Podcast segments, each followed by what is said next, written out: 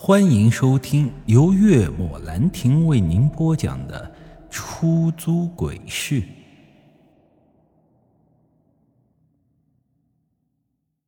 看了下时间，刚好晚上十点。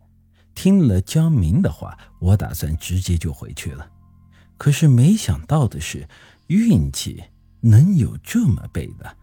回去的路上，再次遇到了硬核拦车的。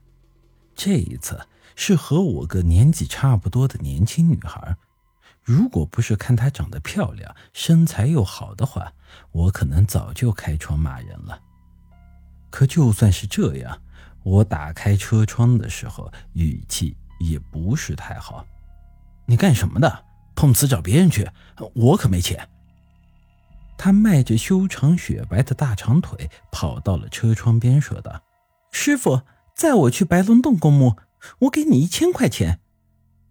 一听又是去白龙洞公墓，我当即就拒绝了，不去。本来那只红衣女鬼就是白龙洞公墓招来的，现在再去，那不是找死吗？而且万一再遇上那老太婆拦路烧纸，那我不是更跑不掉了吗？想到这些，我就直接发动车子，向着前方驶去。可这女人似乎是跟我过不去，立即冲到车前，死死拦住。黑狼下他！说着，我打开副驾驶的门，让黑狼下车，冲到女人的面前，让黑狼龇着牙，发出低沉的威胁声，看起来是真的吓人。不过他却是一副怡然不惧的样子。这可让我看得一阵傻眼，这他妈还是女人吗？凶的跟狼似的，狗都不怕吗？他看向我说道：“别人怕你这狗，我可不怕。今晚你不送我去白龙洞公墓，我就不走。”我一阵头大，无奈道：“哎呦，大姐，能不能换个人坑吗？”他摇了摇头：“不能。”只有你才能送我去。听到这话，我顿时一愣，难道他是鬼吗？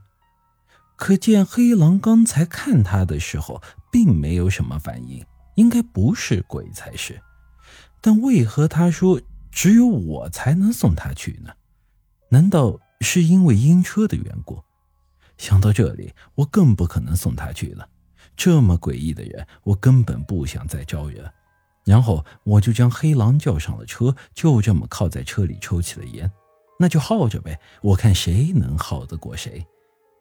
见我这副举动，他的脸上顿时不好看了，走到窗边说道：“两千，去不去？”我摇了摇头，果断拒绝：“不去。你给个百八十万的，或许我会考虑一下。”他听完，气得一阵跺脚，胸前上下起伏，看得我呀是一阵开小车，不由得想起了上次红衣女，顿时呀浑身打了个寒颤。色字头上一把刀，无缘无故被这种大凶女找上，必定不是什么好事。一个教训就足够让我终身难忘的了。大概僵持了半个小时左右，他终于还是狠狠地瞪了我一眼，于是便离开了。我这才开着车向住所驶去。上次那个胖子，这次的大胸女，都给我搞出了心理阴影来了。一路上，我不断地观察着两旁，如果发现有人站在路边，我就急忙减速。随时做好往旁边打方向的准备。幸运的是，回去的路上再没有遇上这种神经病了。可下车的时候，黑狼一直对着后座狂吠。我身体一僵，缓缓地往后座看去，座位上有一张纸条。我顿时心中缓和不少，只要不是白布条，那就好。将纸条拆开看了一下，上面一行娟秀的字迹，像是女人写的。午夜的阴车已经上路，黑暗中有看不到的人影正在注视着你。或许你该将他们送到他们该去的地方。本集已经播讲完毕，欢迎您的继续收听。